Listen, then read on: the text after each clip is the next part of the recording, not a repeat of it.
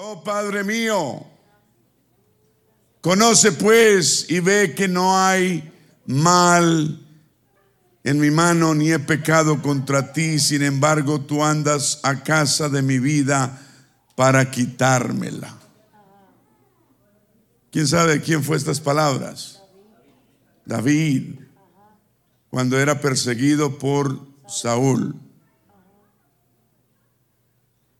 Mira, Padre mío, llamó a Saúl Padre. No era el padre, era su suegro, pero lo veía como un padre. Y ve que no hay en mí mal, no hay nada en mi mano, ni he pecado contra ti. Sin embargo, tú mandas, andas a casa de mi vida para quitármela. Vamos a orar. Te damos gracias, Señor, por tu palabra en esta noche. Ministra nuestros corazones. En el nombre del Señor Jesús, prepáranos, abre nuestro entendimiento, cambia nuestras actitudes, pensamientos, transfórmalas para bien, Señor. Pule nuestra vida, pule nuestros, nuestro proceder, nuestra, todo, nuestro, todo lo que sea concerniente a nosotros. Mejora, mejora nuestro caminar y testimonio. Usa este vaso de barro en el nombre del Señor Jesús, te lo pedimos. Amén. Una cosa es experimentar rechazo y malicia por parte de, de alguien, ¿no? Pero es totalmente diferente cuando el rechazo y la, y la malicia provienen de un familiar, un padre o una madre. Es un, un rechazo más severo, más fuerte y hace mucho más daño. ¿Cuántos se relacionan con eso?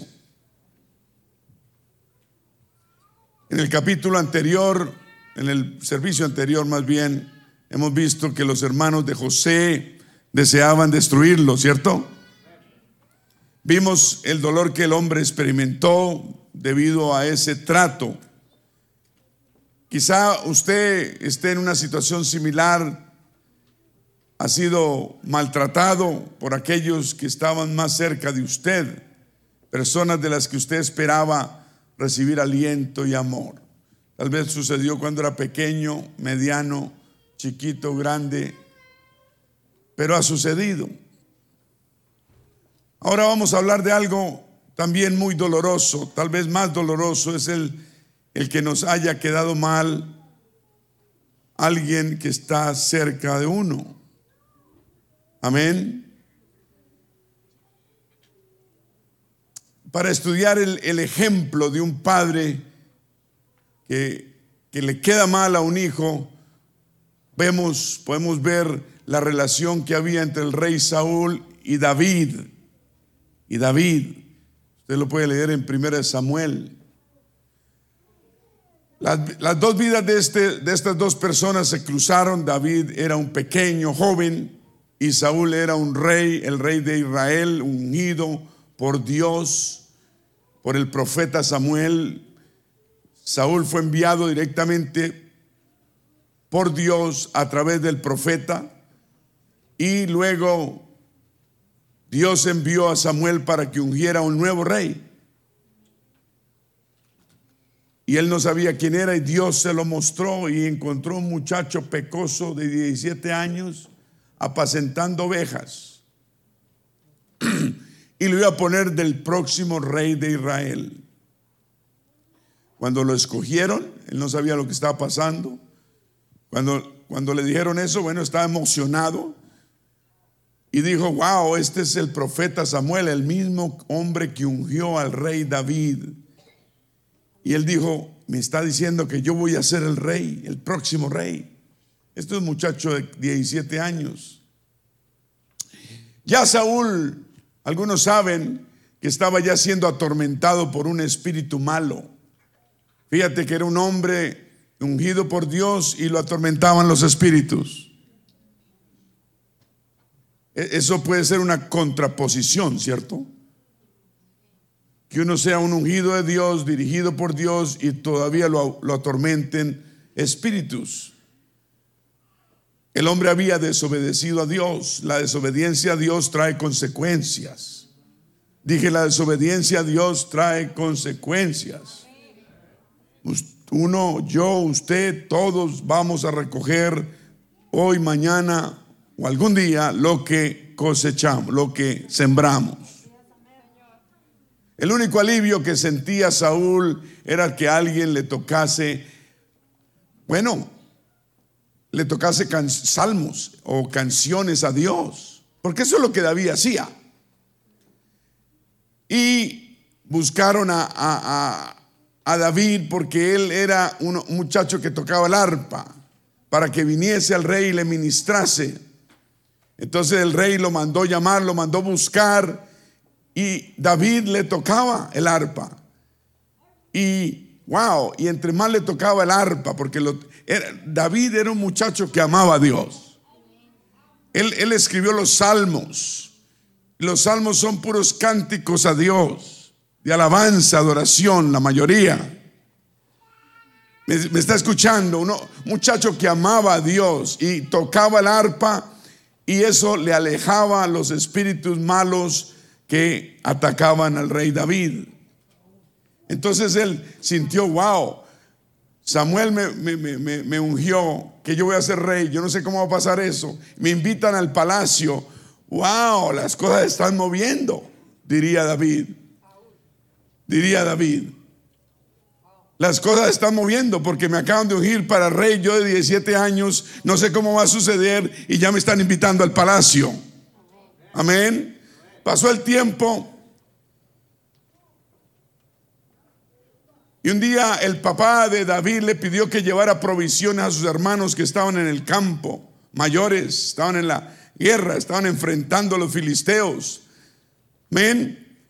Usted sabe la historia, al llegar a la línea de fuego, David vio que un gigantón Goliat, el gigante de los filisteos, se burlaba del ejército de Dios ya los filisteos ya tenían el problema más de 40 años. Y también supo que el rey Saúl había ofrecido a su hija en matrimonio para aquel hombre que pudiera vencer a este Goliat del gigante. David fue ante el rey, solicitó permiso para luchar. El rey no tenía otro que dejar al muchacho, un muchacho de 17 años contra un gigante. ¿Te imaginas eso? ¿Te imaginas la cara de Saúl cuando este jovencito dijo eso? ¿Sabe la historia? Él derribó al gigante y ganó la hija de Saúl. Entonces se volvió el yerno de Saúl. Entonces ya había ganado el favor del rey, estaba en el palacio, conoció a su hijo, de Saúl, Jonathan, el hijo mayor, hicieron un pacto de amistad tremenda. Y todo lo que le mandaba Saúl hacer a David, la mano de Dios estaba con él y prosperaba. Cuando uno tiene el favor de Dios, todo lo que toca prospera. ¿Ok? Cuando es la voluntad de Dios. Dije, cuando es la voluntad de Dios. Y no estoy hablando de cosas materiales. El rey ordenó que David comiera junto a sus hijos y lo trataba como un hijo. David estaba contento, vivía en el palacio, comía a la, mesa del rey, casado con la hija del rey, era amigo de Jonatán el príncipe, y cuando salía a campañas, a guerras, él era con gran éxito, porque era un tremendo guerrero. Se ganó el pueblo, se ganó el pueblo hasta que empezaron los problemas.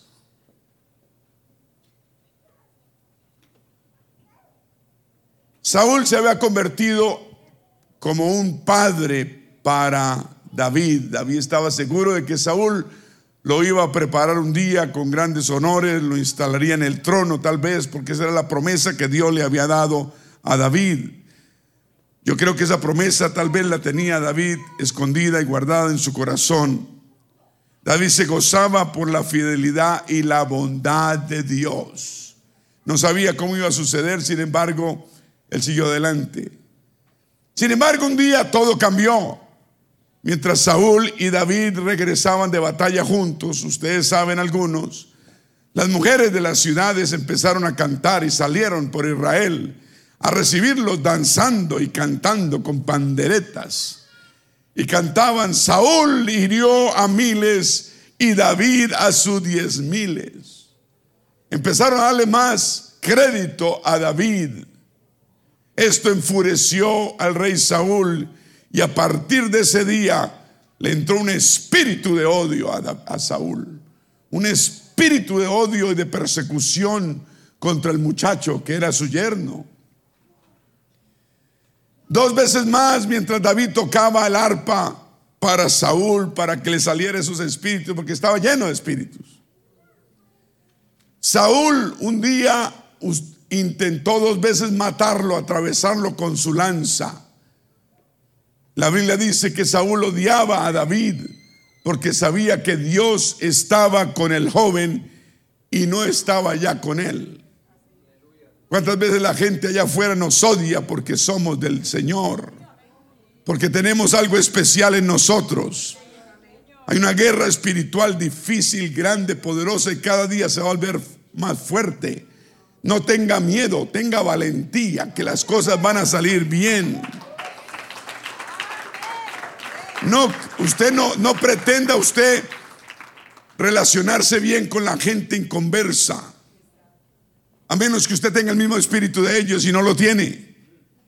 A menos que usted tenga la misma revelación de ellos y usted no la tiene. ¿Me está escuchando?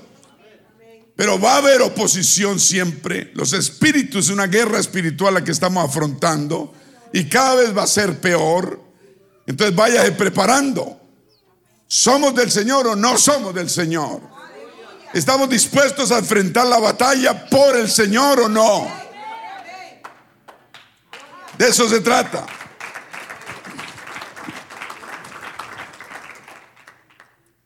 Gloria a Dios. Que no se caiga. Entonces, David Tocando el arpa, el hombre levanta la lanza y tiró a atravesarlo. Imagínate la distancia. Y este hombre era grande, Saúl. Esa lanza lo hubiera atravesado a David, hubiera sido el fin de David, pero no fue así. Dios lo protegió. Cuando Dios tiene un plan con uno, Dios lo protege. No hay diablo en el infierno, no hay poder, no hay rey que pueda en contra de la voluntad de Dios, créalo. Créalo y recíbalo en el nombre de Jesús. Si usted es un hijo de Dios, Dios lo va a proteger. Si usted actúa correctamente, si usted es recto en sus cosas, si usted es justo, amén, Dios lo va a proteger. Y David tenía esa característica, era justo delante de Dios. Amén. Van a haber persecuciones, van a haber odios, pero la justicia siempre debe primar. Lo obligó esto a huir para proteger su vida. David no tenía dónde ir, por lo cual se fue para el desierto. Se fue a esconderse al desierto con algunos de sus seguidores. ¿Qué está sucediendo? Se preguntaba David. ¿Acaso la promesa de Dios no se va a cumplir? ¿La promesa de Dios será que se está destruyendo? El hombre que me protegía ahora trata de matarme. ¿Qué puedo hacer, Señor? Saúl era un siervo ungido de Dios. Y si Él está en mi contra, ¿qué oportunidad tendré yo? Dijo David. Si Él es un siervo de Dios, ungido por el profeta, y está en contra mía, ¿qué opción tengo yo? Él estaba en una encrucijada grande. Él es el rey el hombre de Dios sobre la nación de Dios. Dios lo puso ahí. Pero David no sabía que Dios había cambiado de parecer. Dios cambia de parecer. ¿Cuándo cambia Dios de parecer? Cuando nosotros cambiamos de actitud. Dije, cuando nosotros cambiamos de actitud, Dios cambia de parecer. No crean que las promesas de Dios son reales, pero no son eternas. Es decir, duran hasta que usted se mantenga bajo los preceptos de Dios. Saúl se torció, Dios cambió de parecer. ¿Me está escuchando? Eso nos tiene que alertar a todos de caminar una vida recta y digna delante de Dios. Tenemos la salvación, pero la podemos perder. Tenemos protección de Dios, tal vez unción de Dios, pero la podemos perder. ¿Por qué Dios permite esto? Saúl persiguió a David de desierto en desierto, de, cueva en cueva. Lo seguían tres mil hombres, guerreros, los mejores de Israel, para matar a David. Imagínate, para matar a David. ¿Cómo cambia la vida, cierto? Después de él estar en el palacio, querido como el segundo, el tercero, ahora lo están persiguiendo como un vil enemigo. Y él no había hecho nada. ¿Qué había hecho? Ser justo, amar a Dios, ser recto. Cuando uno es justo, ama a Dios y es recto, va a haber persecución. Dije, va a haber persecución. Pero David se mantuvo recto, justo, sin cambiar y Dios siempre lo protegió. En el momento la, parecía que la promesa de Dios solo era una sombra. Ya no vivía en el palacio, ya no comía en la mesa del rey, ahora estaba en cuevas húmedas, oscuras, comía las sobras que dejaban las bestias del desierto. Ya no cabalgaba a la derecha del rey, sino que era perseguido por los hombres que alguna vez lucharon a su lado. Ya no tenía una cama calientita, ni siervos que lo atendieran. No recibía cumplido de la corte. Su esposa, su esposa se la entregaron a otro hombre. David conoció la soledad de un hombre que no tenía nadie después de tenerlo todo. Mire que, que fue que fue Dios y no el diablo quien puso a David bajo el cuidado de Saúl. Fue la voluntad de Dios. ¿Y por qué le está sucediendo eso a David? Porque Dios escogió a Saúl y no a otro. Debió escoger uno más mejor convertido, ¿cierto? No uno medio convertido. ¿Y por qué escogió a Saúl sabiendo lo que iba a hacer Saúl? ¿Por qué querría Dios no no solo permitir que pasara esto, sino lo planeó. ¿Por qué cree usted? ¿Por qué colocar a David en una posición tan de tanto bienestar primero para luego quitársela de repente? ¿Por qué? ¿Ha estado usted en esa situación? Y era una oportunidad excelente para que David se ofendiera contra todos y contra Dios también. No solo con Saúl, sino con Dios. Todas las preguntas las tenía él, una pregunta sin respuesta. Cuestionar la sabiduría y el plan de Dios. Eso nos pasa mucho, ¿cierto? ¿Por qué me pasa esto, Señor? ¿Por qué permitiste esto? ¿Por qué permites tal persona en mi vida, Señor, y que cause esto y cause esto y cause lo otro y sigan esas? ¿Por qué?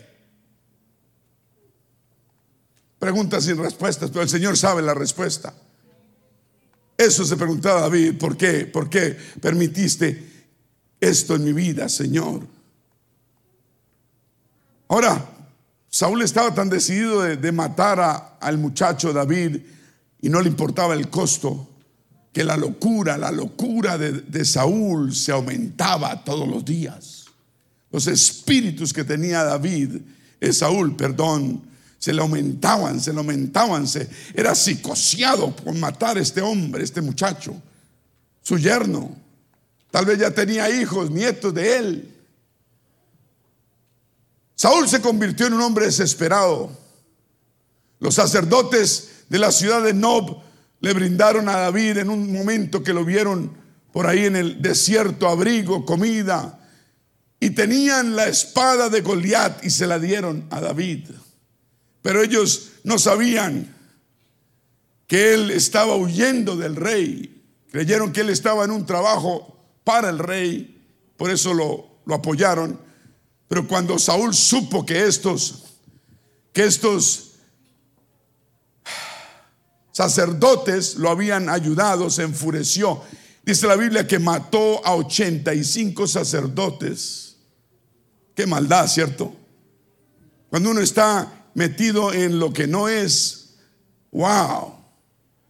Cuidado con psicosearse, con hacer lo que no debe. ¿Me está escuchando? Cuidado con psicosearse haciendo usted lo que no debe, creyendo que está haciendo el bien, porque va a terminar mal. La psicosis es algo terrible. Yo lo he visto en mi familia. Psicosis, psicosis, psicoseándose de algo, psicoseado por algo. Un espíritu que entra. Mató a esos sacerdotes Mató toda hombre, toda mujer de aquel pueblo, niño, bebé, vaca, burro, oveja, todo lo que se le apareció. Ejecutó a todos ellos. Saúl se convirtió en un asesino inclemente. Nos preguntamos, ¿cómo pudo Dios haber puesto su Santo Espíritu sobre un hombre así?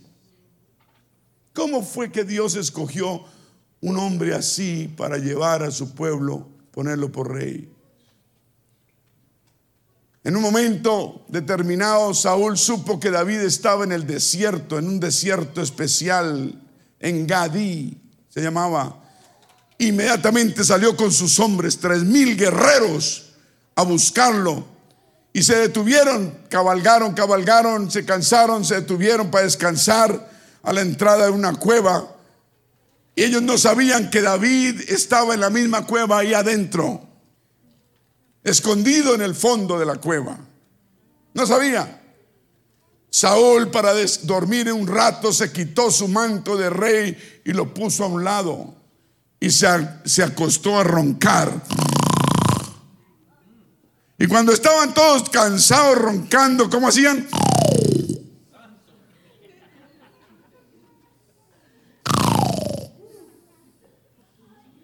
Bueno, el que no estaba despierto se despertó ahora sí. El que no estaba dormido, ¿cómo es? El que estaba dormido ahora sí se despertó. Yo lo hago con una intención. Sí. David salió cuando estaba roncando. ¿Cómo es que roncaba Saúl? Eso. Y los ronquidos no oyeron, no dejaron oír y, Saúl, y David se fue y se salió tirando a salir a la cueva donde estaba el rey durmiendo, roncando. Y usted sabe, sacó su cuchillo y cortó un pedazo del manto del rey, un pedazo, y se lo llevó. Y después de que estaba bien lejos, le gritó y le dijo, mira, Padre mío, Padre mío, mira, mira la orilla de tu manto en mi mano, porque yo, yo, yo corté la orilla de tu manto y no te maté.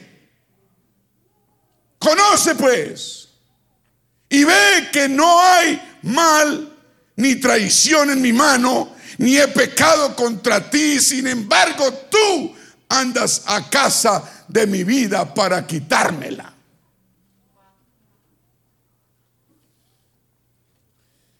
El clamor de David fue llamarlo como Padre mío. Aún mientras él trataba de matarlo. ¿Por qué? Porque el corazón de David ardía todavía de esperanza de arreglar las cosas con Saúl, su padre.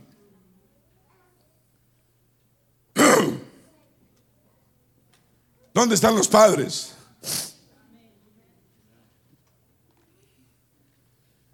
Hemos visto este clamor en muchos padres alrededor del mundo, porque muchos hogares han perdido los padres. Vimos, vemos la historia de estas dos niñas Jerry y Jessica perdieron su padre. Su padre anda por ahí trabajando por todas partes, no cuidó de ellas. Y ahora las tiene una persona desconocida. ¿Qué va a hacer de esas niñas? Y a su madre la acaban de matar. Violentamente. Hemos perdido los padres.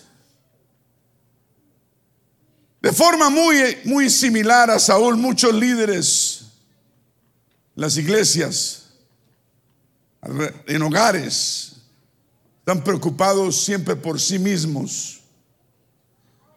Y como Saúl están inseguros de el llamado que Dios les ha dado a su vida.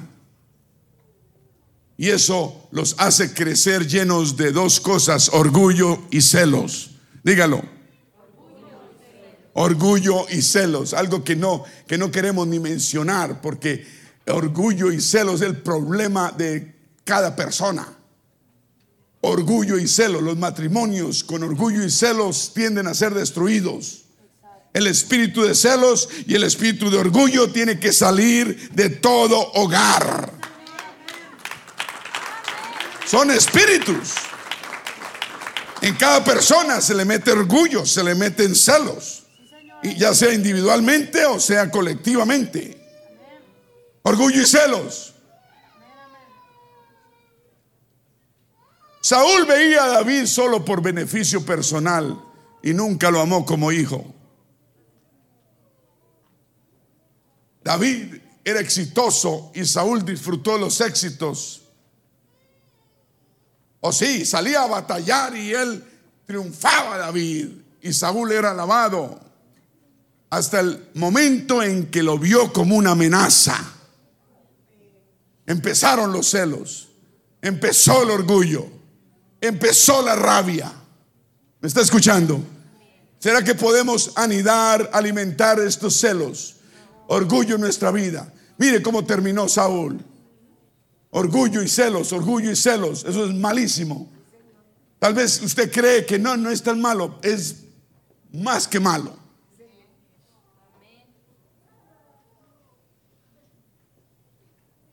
Entonces le quitó su lugar teóricamente a Saúl y buscaba destruirlo. A David le preocupaba, escuche bien, que Saúl creyera que David era rebelde y era malvado.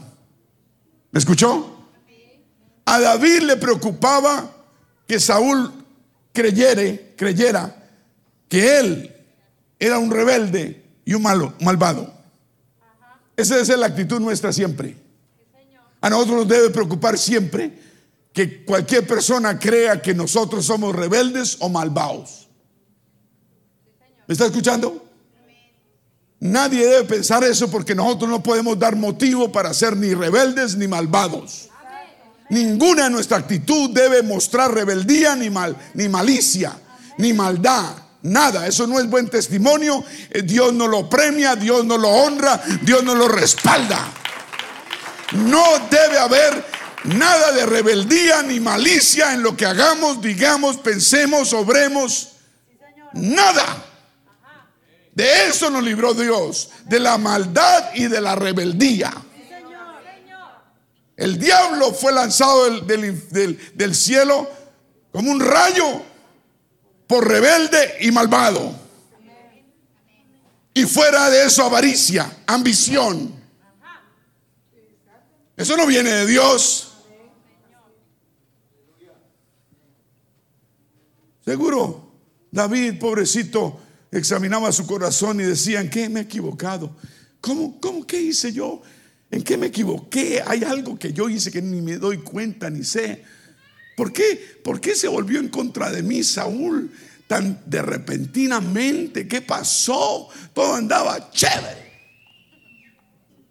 Todo andaba groovy.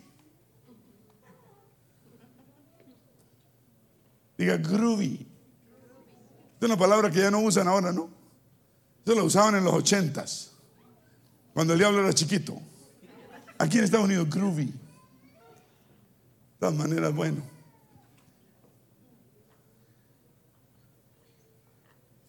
Por eso David, cuando le dijeron sus hombres que lo asesinase, que lo matare ahí cuando lo tenía cortándole el manto de su capa de rey, él respondió, no. Tenemos que aprender a decir no. Cuando tengamos tentaciones de hacer cosas que parecen buenas, pero no son buenas. Tenemos que tener la hombría, el carácter de saber decir, no, no lo voy a hacer. Yo lo puedo matar ahora mismo, pero no lo voy a hacer. No es lo correcto. ¿Qué mensaje el de David? Solo corté el borde de su manto para que supiera y viera que no hay maldad en mi mano. Sí, Señor. A David le preocupaba, repito, que Saúl creyera que él era un rebelde y un malo, le preocupaba. Vuelvo y repito, nos tiene que preocupar a todos de que nuestra actitud o lo que sea, que piense la gente que somos rebeldes o malos en alguna forma.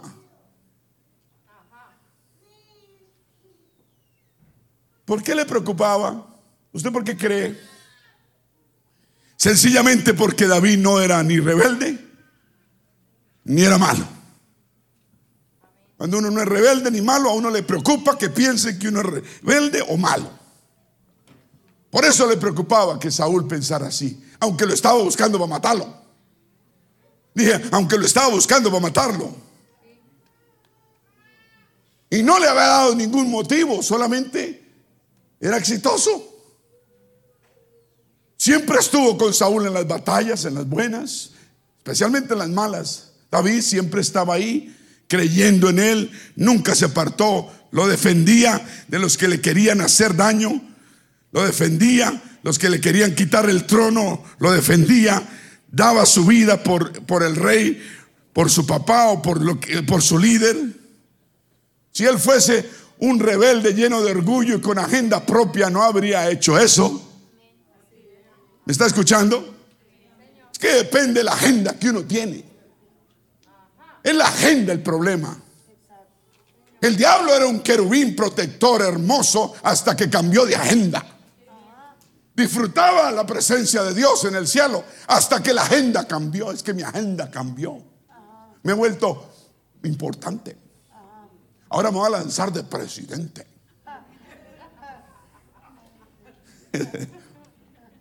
Cambió de agenda. ¿Cuántos dicen gloria a Dios? Aleluya. Amén. David pensaba que si lograba probarle a Saúl que lo amaba, todavía te amo, Padre. Probarle que su amor era genuino, que era verdadero.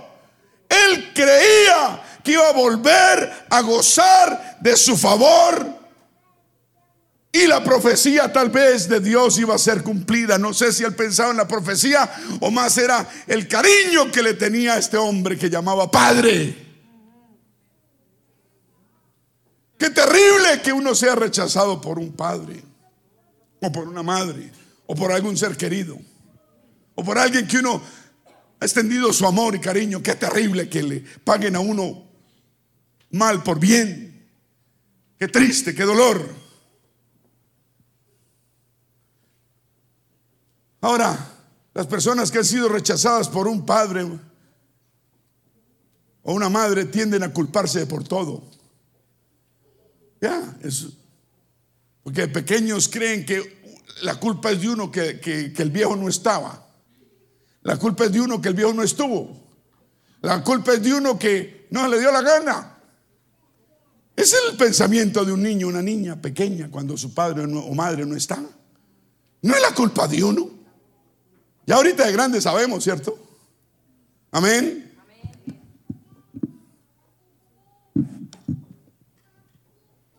Cuando una persona ha sido rechazado por su padre o su madre, están aprisionados. Gracias, hermano. Uy, qué elegancia. La de Francia. Cuando uno, ¿a quién, ¿a quién fue rechazado por padre o madre? ¿Alguien? A mí no me rechazaron de frentolín, sino de chanflín. Pero es un rechazo. Cuando el padre no está, cuando debe estar, es un rechazo. ¿Aló? ¿Qué hice yo? Hubo tal vez impureza en mi corazón. ¿Quién hizo que el corazón de David, de Saúl, se volviera en contra mí? Decía tal vez David. Hubo tal vez impureza en mi corazón. Y constantemente David trataba de probar su inocencia. Eso es tener un corazón puro, hermano. ¿O no? Trataba de mostrarles que el viejo ya está viejo y no entiende. Lo que pasa es que yo no, no le he podido explicar lo inocente que soy, pero cuando él sepa que yo soy inocente, me va a amar como me amó antes. Ese era el pensamiento puro de David. Pero el viejo sí entendía, lo que pasa es que era un malo. Era un perverso porque se llenó dejar se, dejó llenar de espíritus malos. ¿Me está escuchando? Que la guerra no es contra sangre ni carne, sino contra principados, dice la Biblia. Contra espíritus de maldad de las regiones celestes, contra huestes de maldad de las regiones celestes. Amén. Esa es la guerra que tenemos realmente. Y constantemente David quería probar su inocencia. Ese debe ser el status quo o la reacción normal de todo hijo de Dios. Tratar de probar su inocencia siempre, no permitir que nada aparentemente demuestre que yo soy un rebelde ni un malo. Eso es parte del testimonio que debemos dar siempre está escuchando? David creía que sí podía demostrar su lealtad ante Saúl y su amor genuino. David amaba con amor genuino. Así debemos ser nosotros, amor genuino. No debemos querer un día y después odiar al otro y después volver a querer y después seguir odiando. Eso no es amor genuino. Eso es un amor enfermizo.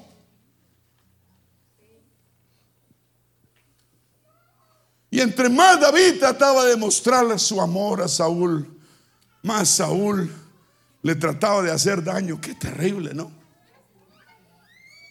¿Te ha conocido a alguien así? Entre más usted trata, más le dan la cabeza. Entre más usted trata, más lo apuñalea. Qué terrible. Saúl reconoció esa nobleza que tenía David, sí, la reconoció.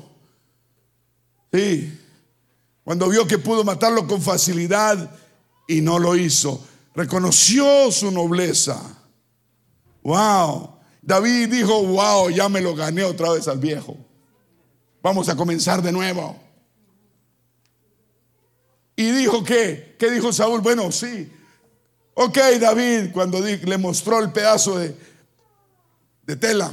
Dijo, está bien, listo. Hombres, tres mil hombres, vámonos, vámonos, vámonos para la casa. Se lo llevó de vuelta. Él, aceptó, aceptó.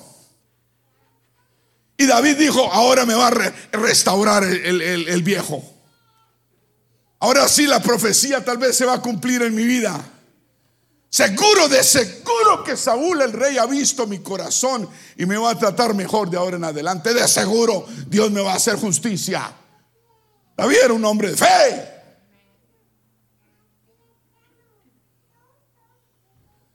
Poco después algunos de los hombres vinieron a Saúl y le dijeron que David estaba en el collado de águila. Y otra vez le entró ese espíritu de rabia, celos, odio, venganza a Saúl. Y subió a su caballo y se encaramó y se llevó a los mejores hombres, tres mil otra vez, que lo siguieran y se ve chiquitín, chiquitín, chiquitín, chiquitín. Imagínate, el hombre sentía alivio un momento y en el otro momento sentía un odio terrible. Era como un yoyo. Bipolar era seguro. Ahora la, bipolaridad es lo que está ahora de moda, ¿no? Es la palabra clave. La enfermedad más común fuera del virus, corona. Yo no sé este hombre qué era, pero era algo raro. Yo, yo, de seguro sabemos que David se hubiera sentido destrozado, ¿cierto? Otra vez me viene a perseguir ese loco. Y ya entendió seguro que ya no era un malentendido, sino que Saúl ya estaba decidido a quitarle la vida. Qué golpe tan duro debió ser para David, ¿cierto? Que venía intencionalmente porque le demostró que tenía buena fe, que era bueno, que no era esto, que no era lo otro, cuando pudo matarlo y no lo mató, le demostró y volvió y se puso en contra de él. Eso es maldad. Dije, eso es maldad. Algo intencional es maldad aquí, allá y en todas partes. No es que me chispoteó. No es que no me di cuenta. Cuando hay un patrono de comportamiento, el mismo es maldad. Maldad. ¿De dónde viene la maldad? De muchas partes.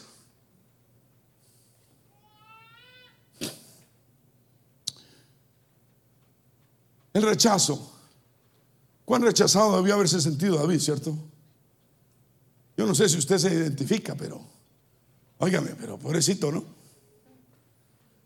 David sabía que lo que había en el corazón de David, Saúl sabía que lo que había en el corazón de David era bueno, pero aún así cabalgaba con tres mil hombres en contra de él. David tenía un hombre al lado suyo, se llamaba ¿cómo? Abisaí. Se infiltró en el campamento de Saúl. Ningún guardia lo vio.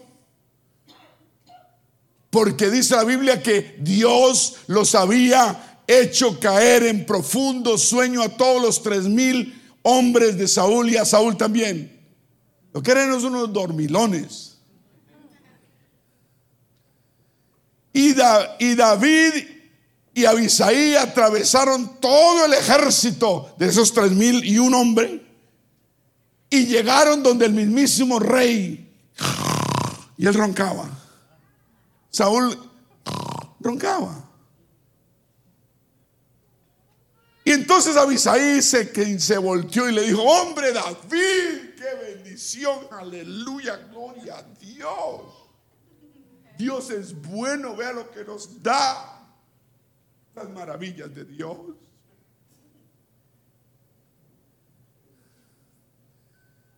Y lo empezó a, convencer de que lo, lo bajara. ¿Lo pasara a dónde? Al papayo.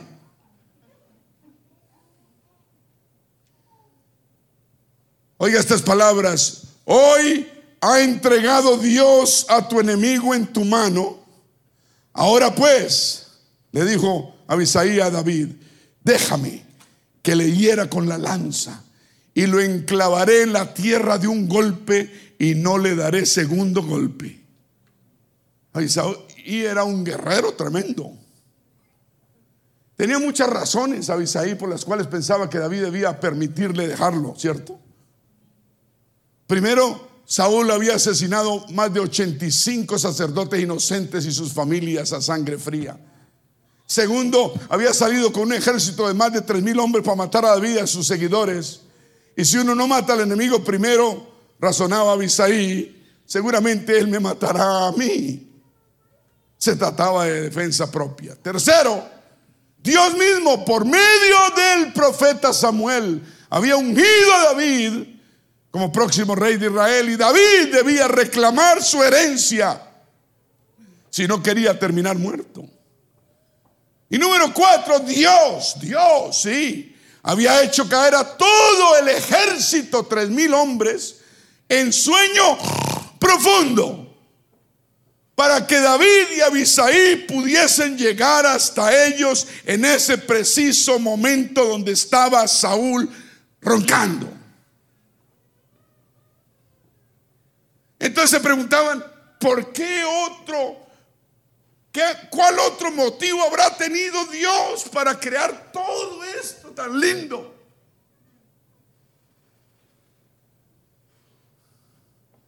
Y Abisaí le dijo, nunca vas a poder tener una oportunidad como estas.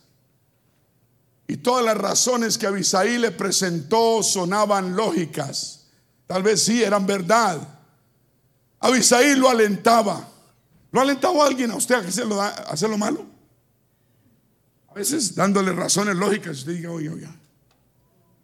Si David hubiese estado a mínimamente ofendido, se habría justificado en el momento y entonces le había dicho a Isaías, atraviésalo. Es que cuando uno está ofendido, uno autoriza cosas que no debe. Cuando uno está ofendido, dice a veces y piensa cosas que no debe. Por eso las ofensas son tan dañinas. Amén. Por eso cuando uno se deshace del espíritu de las ofensas, uno es sanado. Uno cuando está ofendido aprueba cosas que no están bien. David hubiera estado ofendido, hubiera dicho, vámonos, hágale. ¿Me está escuchando? Es una carnada de Satanás. Y uno piensa que está obrando bien y está obrando en la carne. Ese es el problema que el diablo le hace pensar a uno que uno está haciendo las cosas bien. Que uno tiene razón por lo que está haciendo y por lo que hace, por lo que dice, por lo que torna. No hay razón por de hacer las cosas malas. No hay razón y Dios no da la razón. ¿Me está escuchando? No hay. No importa si usted saca conclusiones personales, no hay razón. Amén. Cuando uno tiene ofensas, uno solo respira por las ofensas. Cuando uno cree que han sido injustos con uno y nos sentimos ofendidos, buscamos desquite, revancha, el pierde del otro. Eso no puede suceder ni en la iglesia ni en los matrimonios. En el mundo tal vez. En el hogar no puede hacer eso. En la pareja no, es, son una sola carne, no dice dos. Si pierde uno, el otro también pierde. Aquí es no quien gana, es ambos pierden. Amén.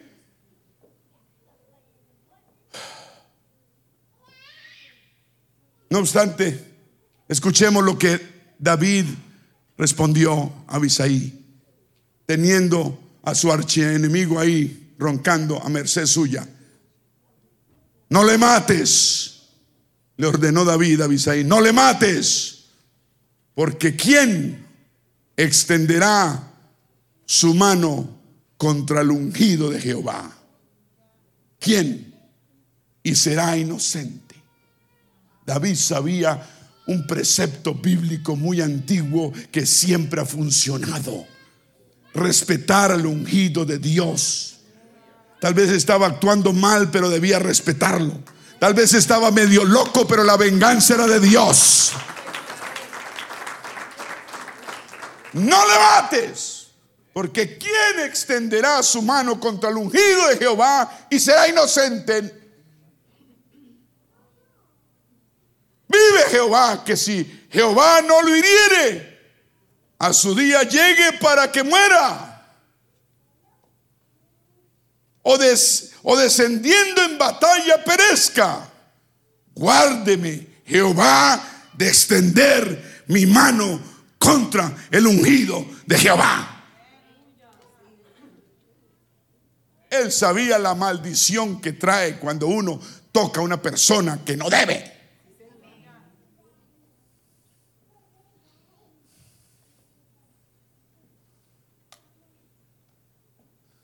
David no iba a matar a Saúl, aunque él hubiera asesinado a personas inocentes y deseara matarlo a él también. David no deseaba vengarse él mismo, sino dejar que la venganza fuera de Dios. ¿Está escuchando? Cuando usted está herido, usted quiere vengarse. Y usted hace locuras, sí que se psicosea, hacen patrañas aquí, patrañas allá, crea caos, crea dramas, está desquitándose de una persona, está desquitándose de la persona y me las va a pagar, va a aprender que yo soy Saúl y a Saúl nadie lo toca. Esa es una actitud carnal, diabólica y trae mucha maldición.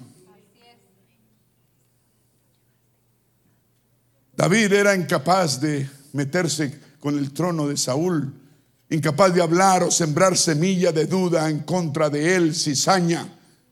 Él era incapaz, él respetaba mucho el trono, respetaba mucho a Dios. Es falta de amor y respeto por las cosas de Dios que nos llevan a hacer cosas que no debemos. Es pura falta de, de, respeto por las cosas de Dios, repito, que nos lleva a decir, a hacer cosas que no debemos. Ya no es carnalidad, es falta de respeto.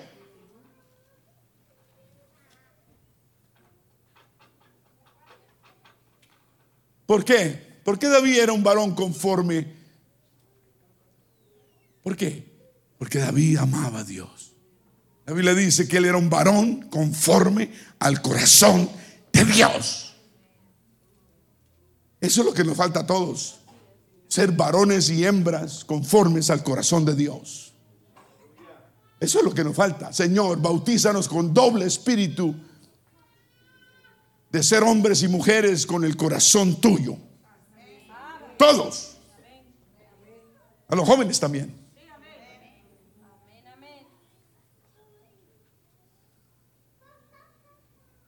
El apóstol Pablo dice que David fue la persona a quien Dios llamó, él lo confirma, el varón conforme a mi corazón. Qué lindo, ¿no? Qué título tan bello que Dios le puso a David. Yo quiero ser así. Eso, aleluya. Debemos querer ser así. Queremos querer ser llamados de esa forma. Yo quiero que mi corazón sea conforme al corazón de Dios. Que Dios me quite todo vestigio de esto, de orgullo, de maldad que hay en mí, que me lo quite yo necesito un corazón digno de Dios. David amaba demasiado a Dios para hacer algo malo en contra de un ungido de Dios. O alguien que estuviera haciendo el trabajo de Dios. Amén. Cuando nos metemos con alguien de la iglesia que está haciendo el trabajo de Dios, nos estamos metiendo contra Dios. Eso trae consecuencias automáticas. Dije automáticas. Porque David tenía un alma con sed de Dios. Dice, decía él, sed del Dios vivo. Qué tremendo, ¿cierto? ¿O no es lo que dice el salmista? ¿Sabe lo que decía él cuando estaba abatido? ¿Por qué te abates? Oh alma mía, y te turbas dentro de mí.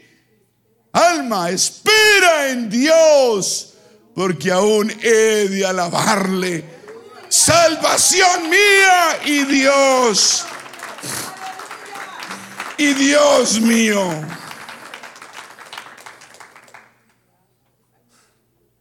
Gloria a Dios.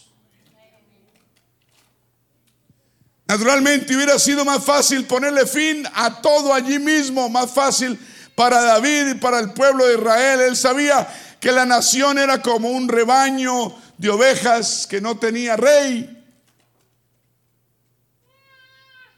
Sabía que el lobo estaba robándoles para satisfacer sus propios deseos egoístas. David tomó esta decisión, aún sabiendo que el único consuelo de Saúl era pensar en destruirlo. Y lo dejó ir. David había probado la pureza de su corazón cuando le perdonó por segunda vez su vida, o por primera, o por lo que fuera. Sin embargo, aún cuando tuvo la segunda oportunidad, tampoco quiso hacerlo. Eso se llama carácter de Dios. Saúl había ungido, había sido ungido por el Señor y David lo dejaba para que fuera juzgado por Dios. El problema es que queremos juzgar nosotros mismos. Los únicos que juzgan son Dios y los jueces en la corte. Y ambos condenan. Uno terrenalmente, otro eternamente. ¿Cuántas personas tienen un corazón como el de David? Hoy en día.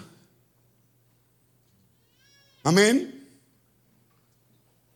Ya no nos matamos con espadas materiales, sino que nos destrozamos con espadas de otra índole. La lengua.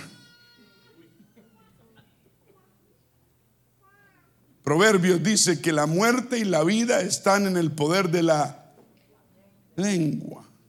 Diga lengua. Mm.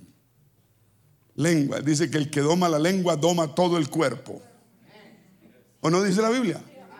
Si usted logra domar este diablito colorado que tiene en la boca, usted es capaz de domar cualquier cosa en su cuerpo. Este diablito, que cuando usted va donde el dentista y quiere trabajarle en esta lengua y le dice el dentista, ponga la lengua para este lado, usted empuja para este lado todo lo que puede. Y él le toca meterle un palito y cogerle la lengua y metérsela para el otro lado. Y le deja el cachete así inflado. La lengua. Digan lengua. Sí, Señor, es lo que lo mata a uno. Las iglesias se dividen por la lengua. Las familias se separan por la lengua. Los matrimonios se destrozan por la lengua. El amor muere por la lengua. Ajá. Porque la lengua crea una carnicería de palabras lanzadas en medio del dolor y la frustración. Cuidado con lo que dices cuando estás adolorido y frustrado. Porque lo que uno dice salió y no lo vuelve a recoger. Ya lo dije. Ay. Y usted no puede decir como el chapulín se me chispoteó. Porque ya no le creen. ¿Cuántos dicen amén? La amargura, el enojo, nos ofendemos, ofendidos por hermanos, por amigos. Empezamos a apuntar con palabras afiladas por la amargura y el enojo. La lengua, la lengua. No es que yo, es la verdad y lo estamos predicando desde hace, desde que este libro se escribió. el libro dice que la lengua es un mal terrible y que el hombre no lo puede dominar solo. El único que domina la lengua es el Espíritu Santo. Por eso cuando usted recibió el Espíritu Santo, sí lo recibió de verdad. Dios tomó esa lengua y la empezó a manejar. Y te me quedas quietica porque te voy a dominar de ahora para adelante porque tú has sido un problemita, pero ya no vas a ser problemita. Gracias a Dios porque Dios tomó la lengua, ¿no? La lengua. Por eso podemos decir palabras amorosas, ¿cierto? Hablar bien. Hablar para construir, no para destruir. Hablar cosas verdaderas. Si no las hemos visto con nuestros propios ojos, Primero no debemos hablarlas ni repetirlas, menos con maldad para dañar a otros. ¿Me está escuchando? Y menos crear cosas y situaciones para dañar a alguien. Ah. Eso no debe seguir pasando en la iglesia. Dije, eso no debe estar siguiendo pasando en la iglesia. Eso nos ha creado muchos problemas en el pasado y no vamos a volver atrás. Dije, no vamos a volver atrás. La iglesia es una iglesia de paz, la casa de Dios, casa de oración. Si usted no puede contener la lengua, usted necesita una doble porción del Espíritu Santo. Es falta de espiritualidad la que tenemos cuando no controlamos la lengua.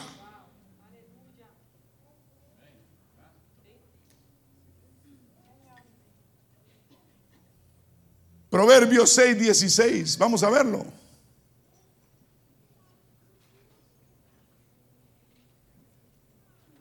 Pero no, es que lo sabemos. Esto no es nuevo. Ay, ya me la sé, No me la repita porque ya me la he dicho como cien veces. Mentira, como mil. Pues se las voy a decir un millón de veces hasta que le entre. Pues yo no creo que va a tener esa paciencia, le digo.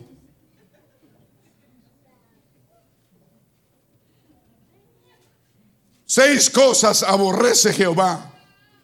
¿Cuántas?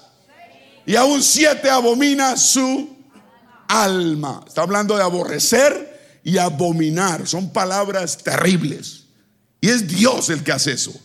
Aborrece y abomina. Seis cosas. Siga. Los ojos altivos. Ah. Ojo con los ojos altivos.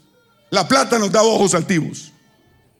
El dinero nos da ojos altivos si nos descuidamos. ¿Aló?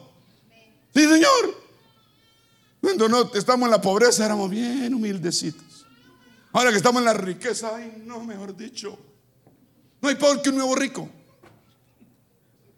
O un burro con plata. Un burro con plata. Imagínate un burro cargado de lingotes de oro, andando por ahí. Que Dios nos dé sabiduría y control propio mientras nos da bendición económica. No pida más bendición económica, pida control propio porque la bendición económica si le llega sin control propio y sabiduría lo va a matar. Créale este viejo que ya ha vivido unos cuantos años. Yo he visto mucho y me falta mucho por ver. Los ojos altivos, la lengua mentirosa. Dios la aborrece y la abomina. La lengua mentirosa, Dios la aborrece y la abomina, aborrece, mentirosa. Cuando hablamos para dañar a alguien, para crear confusión, para sembrar cizaña, ¿Me está escuchando? Las manos derramadores de sangre inocente. tal vez de esa nos libramos. Siguiente. El corazón que maquina. ¿Que qué? Maquina pensamientos inicuos. Dios me libre de eso, a mí y a usted. El que se cranea cosas para poner confusión, sembrar cizaña, crear caos, crear drama, crear problemas aquí, crear problemas allá y sentarse a mirarlos. Parecen que fueran promotores de boxeo. Sí, como King, como se, Don King, el del copete aquí largo, grande. Ustedes no saben quién es. No, King Kong. King Kong tenía copete, pero no era. Don King, que tenía Michael, Michael Jackson, Mike Tyson. Ah, ahora no saben, no, ellos no saben de boxeo, no, no, no.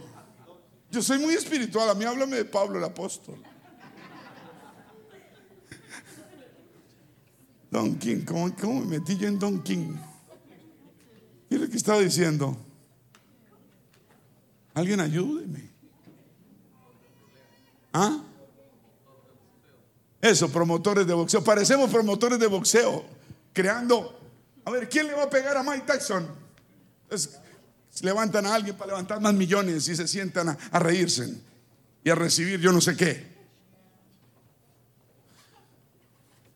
Corazón que maquina pensamientos inicuos. Los pies presurosos para correr al... Esto Dios lo abomina y aún lo aborrece. Siguiente. El testigo falso que habla mentiras. Óigame, ¿cómo la lengua, cierto? ¿Sí o no? Está hablando de testigo falso que habla mentiras. ¿Con qué habla mentiras? Con la lengua. ¿Con qué sembra discordia entre los hermanos? Con la lengua. Eche para atrás una. Los pies un corazón que maquina pensamientos inicuos. Maquina y después se los transmite. Siguiente. El que siembra discordia entre hermanos. La, casa de Dios debe ser casa de paz. no un mercado de mercaderes, eh, no una plaza de mercado. Amén. Debe ser un hogar de paz, de tranquilidad, de sosiego, de bendición. Amén. Siguiente. Guarda, hijo mío, el mandamiento de tu padre y no dejes la enseñanza de tu madre. ¿Cuántos dicen aleluya? Gloria a Dios. Wow, se pasó el tiempo. Hay una historia aquí que no tenemos tiempo de leerla, pero un hombre días después se jactó, después de que Saúl murió, porque Saúl murió junto con sus hijos en campo de batalla, ¿se acuerda? Y un hombre vino y, se encontró con David y, se jactó de haber matado tal vez o ayudado a matar a Saúl. Y esperaba que esta noticia pues le, le ganara su favor, pero fue completamente opuesto. Cuando el hombre le dijo, vea, yo participé en la muerte del, del, rey Saúl, David le dijo, ¿cómo? ¿Cómo fue que no tuviste temor de extender tu mano para matar al ungido de Jehová? Y dice que, gracias varón, muy amable. Luego ordenó que el hombre fuera ejecutado lo, lo, mandó matar. Dijo, si este hombre no respeta al ungido de Dios, no respeta a nadie. ¿A dónde fue la lealtad de David? Muy lejos. Más tarde compuso canciones David para que el pueblo de Judá cantara en honor de Saúl y sus hijos. Sí, Señor le ordenó al pueblo que no proclamara la noticia en las calles de las ciudades filisteas para que el enemigo no se regocijara. Proclamó que no habría ni lluvia ni cosecha en el lugar donde Saúl murió. Y convocó a todo el pueblo de Israel para que hiciera luto por Saúl. Hasta tal punto llegaba el amor, la lealtad que David sentía por su líder. Esto no es lo que hace un hombre ofendido. Un hombre ofendido dice, tú lo mataste, ayudaste, bueno, te felicito, dele en casa y carro y beca.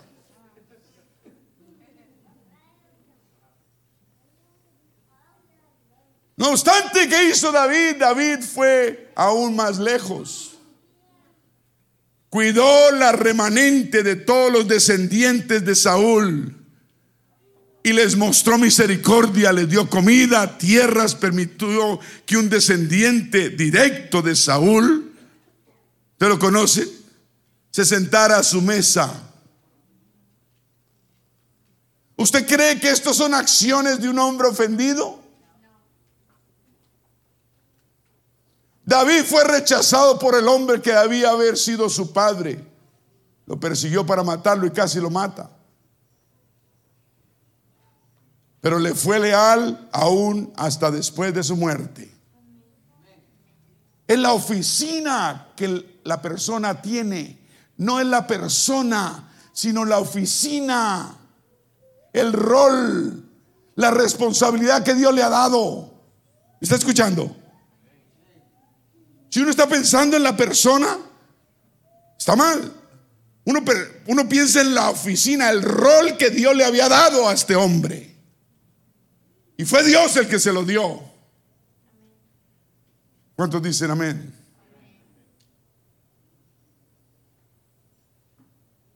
¿Será que usted busca hoy tener el corazón conforme a Dios? Que esa sea nuestra oración hoy. Señor, dame un corazón conforme a ti. No que piense como yo pienso, no que razone como yo quiero razonar, sino que yo piense y razone como tú piensas y razonas.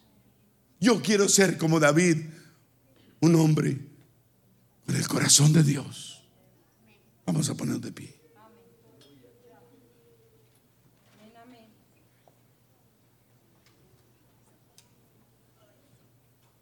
Son principios bíblicos básicos que hay que digerir, hay que recibir.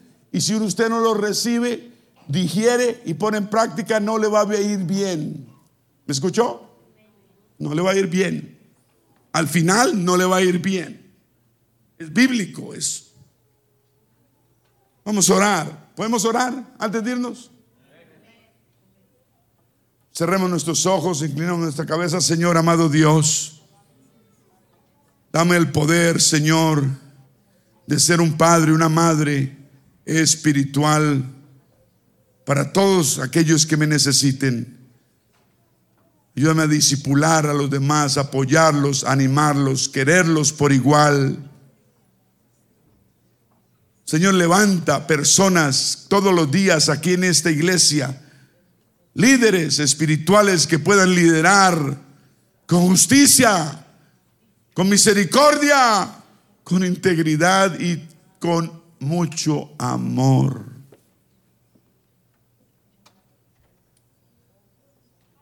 Si yo tuviera que retirarme mi padre o mi madre porque son celosos, inseguros, orgullosos, yo quiero hacer como, como, como hiciste tú con David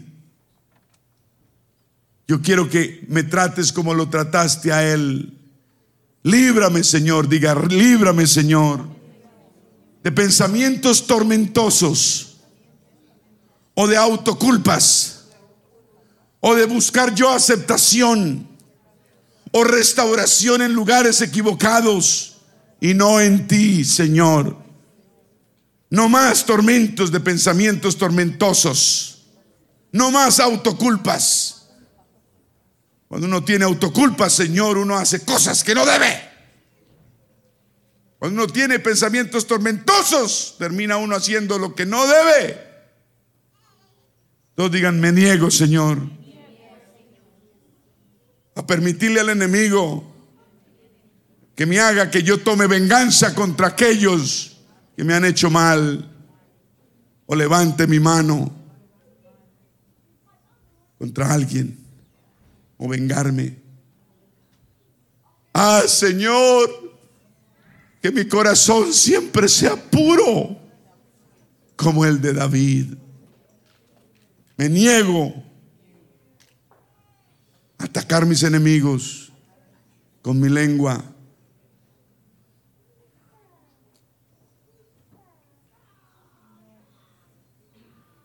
Nunca olvidaré que la vida y la muerte están en el poder de la lengua.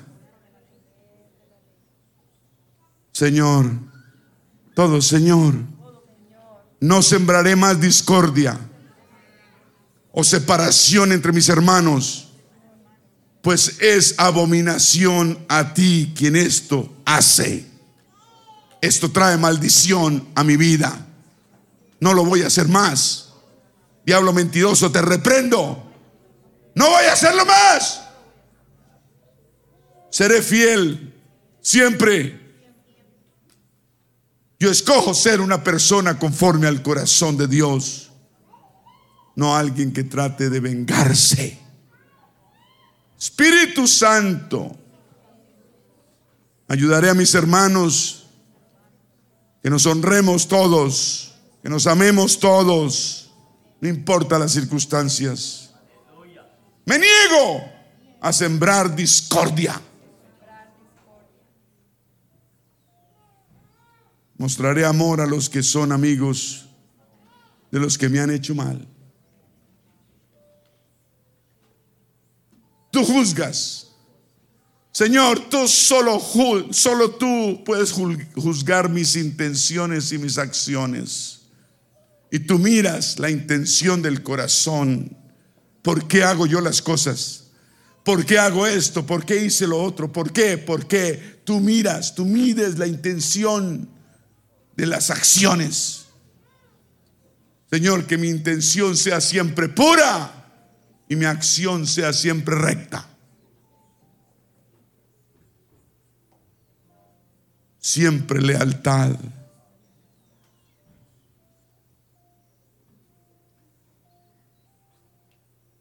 Señor, siempre ser leal. La deslealtad no es tuya. Examina mi vida. Prueba mi corazón. Y ve, Señor, si hay en mí camino de perversidad. Y llévame a la vida eterna. Te lo pido en el nombre del Señor Jesús. Amén.